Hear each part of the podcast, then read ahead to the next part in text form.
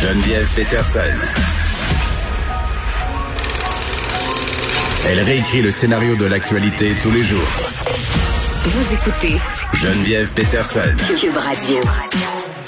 On a Hugo Meunier qui publie son deuxième roman aujourd'hui aux éditions Stanké. Ça s'appelle Olivia Vendetta. Et je le tiens entre mes mains, ce magnifique roman euh, jaune-orange. C'est ce que je, c'est ce que moi, je suis pas très bonne dans les couleurs, mais ce que je sais, c'est qu'il y a le ciné de mon fils euh, dedans. Ce ciné absolument affreux qui m'a concocté pour la fête des mères. Salut Hugo. Salut, tu vas, tu vas tellement mourir en enfant. Je le sais, je voulais bitcher le ciné de mon fils avant de te parler. Ah, je trouvais ça important. Je trouvais que ça mettait bien Oui. la table pour Olivia Vendetta. Euh, Oui, quand même. Deuxième roman, tu as publié Le Patron euh, l'an passé, je crois. C'était-tu déjà l'an passé Oui. ou c'était l'autre d'avant? Bon, ben c'est ça. Euh, il y a beaucoup d'écrivains qui étaient pas capables d'écrire pendant la pandémie. Et moi parce qu'on est amis dans la vie quand tu me dis que tu travaillais sur un roman puis un roman quand même avec un nombre considérable de pages là on est quasiment on est à 300 pages. Euh, toi c'est le contraire. Tu sembles productif. Tu as écrit ça en plus de signer plusieurs reportages pour Urbania en plus d'avoir deux enfants une blonde. Quand est-ce que tu dors? Ben, tu sais, dans la vie, t'as deux choix, hein? Ou tu t'occupes de ta famille ou t'écris des livres. J'ai choisi mon cœur. fait que tu as abandonné ta famille pour écrire euh, Olivia Vendetta Ouais. Non, j'ai pas eu de j'ai pas eu de panne. Euh, je sais, euh, il y en a plusieurs dans ta situation euh, qui, ont, qui ont eu de la misère. puis, Ouais. euh, mais non, moi je pense que aussi je travaillais en présentiel, euh, comme on dit, tout le long euh, pour Urbania, donc ça me faisait du bien d'avoir un break la fin de semaine de monde. Je ressentais pas le besoin, je me suis pas ennuyé de voir des gens. Je voyais des gens toute la semaine. Fait que la fin de semaine, je m'isolais euh, quand même chez nous pour écrire, puis j'ai trouvé ça génial. Puis tu sais, j'ai bon, j'ai il y avait pas de cours de soccer, de hockey, de tout ça. Les enfants étaient à la maison. On dirait que c'était même plus facile, ça se peut-tu? Ben moi je suis contente Comment? si toi t'as trouvé ça plus facile. moi moi c'était l'angoisse de la page blanche, je vais te dire ça. Ouais. Euh, ça raconte quoi Olivia Vendetta? Ben, c'est une, c'est une vengeance, euh, Olivia Vendetta. C'est une, euh, c'est vraiment euh, une histoire de vengeance contre tes anciens boulis du secondaire, Mm. De façon tout à fait gonflée aux stéroïdes. Donc, c'est, c'est pas juste une plate vengeance de régler ses comptes en engueulant quelqu'un, en envoyant un message euh, un, un peu, euh, un peu intense. là. C'est vraiment quelqu'un, c'est, c'est, une, c'est une personnage qui décide de, de régler ses comptes de façon très très violente, euh, Ouais. sans voler de punch. Et euh, c'est aussi un voyage euh, initiatique, je dirais, en Asie, un peu inspiré par notre propre voyage familial qu'on a fait il y a deux ans. On a quand même tout sacré là pour partir en Asie pendant sept mois. Et ça m'a inspiré, euh, il y a plusieurs choses qui m'ont inspiré cette histoire-là à ce moment-là. Donc, c'est vraiment un retour aussi euh, d'exil. C'est beaucoup ça, euh, ce livre. C'est comme si Kill Bill rencontrait Carrie un peu. Je, je pense que c'est la plus belle description que je peux recevoir. C'est, c'est- je le prends avec beaucoup d'humilité parce que c'est deux choses que j'adore. Mais oui, je pense que ça peut pas être. c'est- c'est- c'est- je trouve ça vraiment euh, incroyable de, de juste entendre ça comme parallèle. Je l'ai entendu déjà deux fois, donc je me dis Oh. s'il y a deux personnes qui pensent ça, c'est que c'est un fait. Je suis peut-être pas original. Euh, écoute, euh, le livre parle d'un fantasme qu'on est beaucoup à entretenir. Pour vrai, là, tu parlais de vengeance. euh, tu sais, ça raconte l'histoire d'une fille qui revient sur les lieux de son adolescence pour se venger de ses boulets. Ça se passe dans un conventum. Puis pour vrai, c'est pour la majorité d'entre nous là, oui, c'est un fantasme, mais ça reste dans le domaine du fantasme, pas pour Olivia. Euh, est-ce que c'est encore politiquement correct de présenter en fiction ce type de vengeance-là? Parce que c'est une vengeance qui est quand même, somme toute, assez violente. Oui, puis euh, bon, euh, tu, tu parlais de Carrie tantôt. On dirait que c'est la seule autre fois que j'ai vu une- ce type de, de vengeance-là. Ouais. Euh, je pense que oui, puis surtout aujourd'hui, ça a perdu vraiment sa, sa- sa valeur. Un conventum, tu sais, avec Facebook, les réseaux sociaux, quand tu t'en vas au conventum, tu es au courant de pratiquement tout ce que ces gens-là font. T'as stalké tout le monde avant. Tu sais tout, il n'y a plus de surprise. C'est pour ça que c'était important d'avoir un personnage qui était complètement injecté de tout ce, ce cadre Mhm. virtuel-là pendant plusieurs années pour revenir. Et euh, oui, non, c'était vraiment un fantasme. Euh, dans le fond, tu sais, quand tu revas, je sais pas si toi, tu es allé à, tes, à ton conventum. Moi, je suis allé à mon 10 ans. Puis c'était un peu le côté, ah ben c'est le fun d'aller montrer que tu as un peu réussi alors que tu étais un peu tweet euh, au secondaire. C'est un peu la revanche des nerds, les, les conventums. C'est vrai. Et moi, je me, je pensais être très cool. Je travaillais à la presse, puis finalement, je me suis complètement fait éclipser par un participant d'occupation double, deuxième, non, Love Story, deuxième euh, année, qui a été la, la grosse vedette du conventum. Fait que c'est, un peu, un- ouais, c'est ça, c'est régler ses comptes avec son passé. Oui, puis je trouve que, tu sais, je lisais le livre, puis évidemment, on- bon, personne, en tout cas la majorité des gens, va pas passer à l'acte puis avoir des gestes violents vers nos anciens camarades de classe qui nous ont bouliés, mais je trouvais qu'il y avait un effet cathartique là-dedans, ça faisait du bien. Oui, je pense que c'est euh, malgré tout, écoute, je sais que tu vas m'arriver avec d'autres questions tantôt, mais il y a quelque chose d'universel dans le personnage d'Olivia. Euh, parce que tout le monde peut, peut un jour fantasmer à l'idée d'aller comme péter des gueules avec euh, des, des, gens de son passé qu'on n'a pas aimé, régler des comptes. Mm. Et il y a quelque chose d'extrêmement jouissif, je pense, d'avoir ce personnage-là qui qui le fait et de façon particulièrement violente. De libérateur. c'est très libérateur. Et euh, c'était ça, j'ai voulu un peu, euh, c'est un, un, beau fantasme que j'ai voulu vivre. Bon, là, tu as peur de ma question qui s'en vient, là, tu l'as évoqué. non, ben, pas peur. c'est normal. Oui. Euh, je veux qu'on se parle un peu d'Olivia, ta narratrice, une femme trans. Oui. J'ai envie de te dire que c'était risqué business en tabarnak, ton affaire, de, se placer dans, dans, une position narrative, là, de même pour un écrivain blanc dans la quarantaine, un homme, ennemi des woke, tu sais, tout ça. Euh, en même temps, j'ai envie de te dire aussi que c'est très bien fait. Tu sais, pour vrai, là, parce que ah. j'essaie de le lire puis de me dire, OK, tu sais, où est-ce qu'on pourrait le pogner, là? Tu sais, là, où est-ce qu'il aurait pu déraper? Le récit est nullement l'histoire de sa transition. Et là, je trouve que c'est l'une des, des réussites. L'Olivier est trans, d'attitude, ça fait partie de l'histoire, mais c'est pas l'histoire de sa transition. Pourquoi tu avais envie quand même de raconter ce personnage-là, de raconter euh, cette histoire-là finalement à travers les yeux d'une femme trans? Ben, ce qui était au début, euh, tu, me connais, je un, un grand naïf.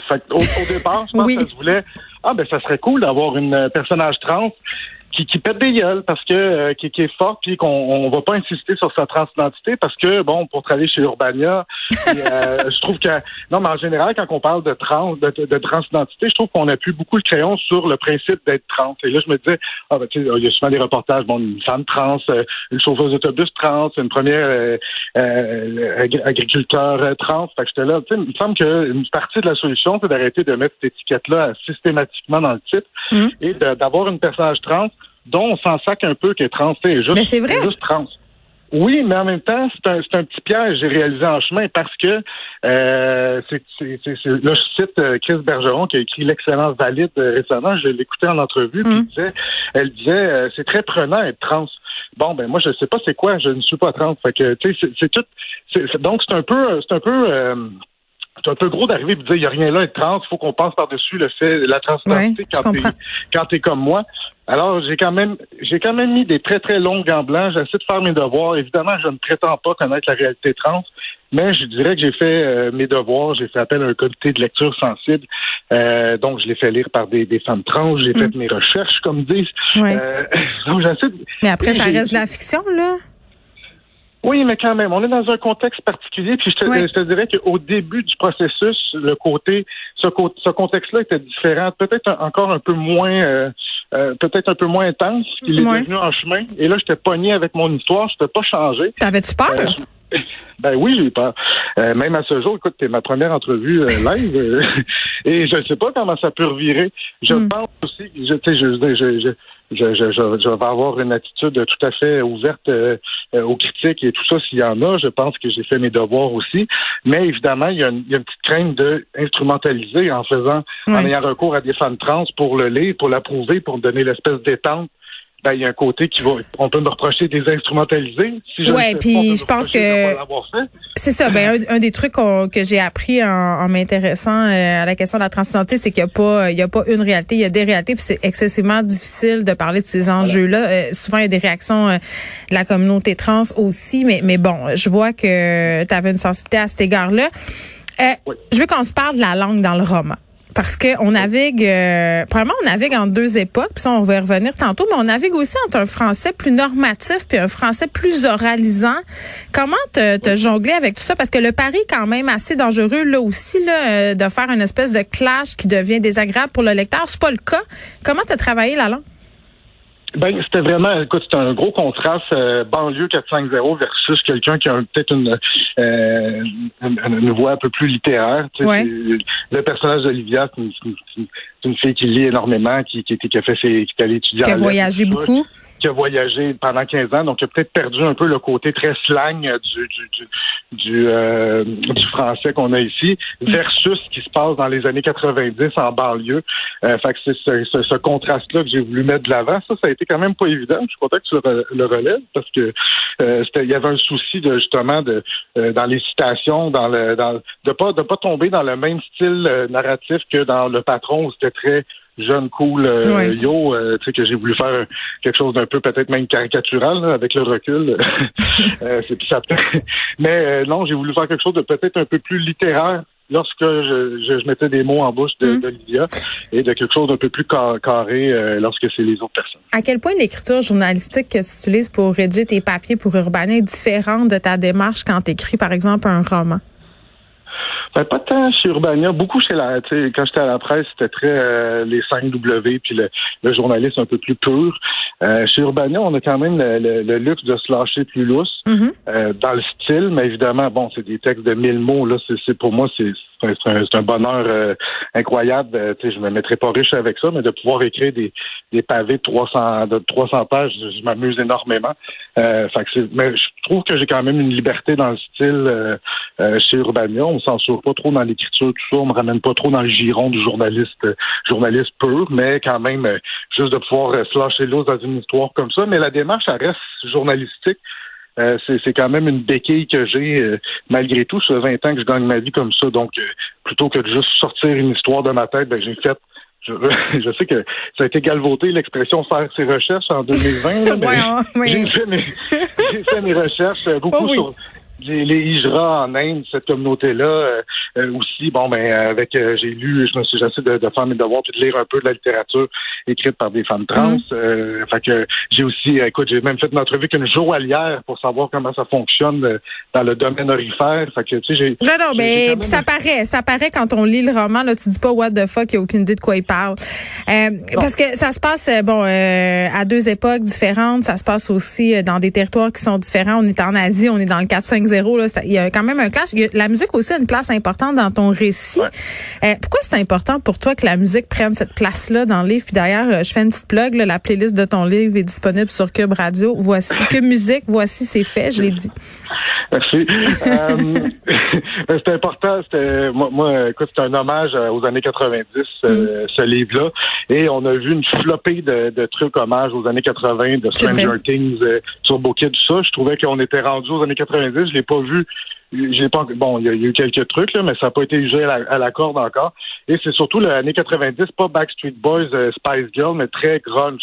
Et c'est vraiment c'est dans ce que ce contexte-là euh, dans lequel j'ai grandi, puis toi aussi, euh, j'ai reconnu beaucoup de, de, de ces années-là dans euh, ton euh, roman. Mhm. Euh, alors, tu sais, c'est vraiment c'est vraiment ça, c'est ce que c'est dans ce contexte-là que j'ai grandi. Les années 90 en banlieue, euh, dans le 450, tu sais, euh, banlieue de piscine hors terre où euh, ça, les gens ils écoutaient du, du gros Soundgarden, puis euh, ça, les gens se droguaient beaucoup. Fait que tu sais, c'est- j'ai j'ai- j'ai un peu voulu euh, bizarrement rendre hommage à ces années-là, même si les moyens pour le faire, ben tu peut-être pas. euh, mais ouais. Non, je ris parce que Danny Saint-Pierre est rentré dans le studio, puis je pense qu'il s'identifie beaucoup à, à ce que tu viens de dire.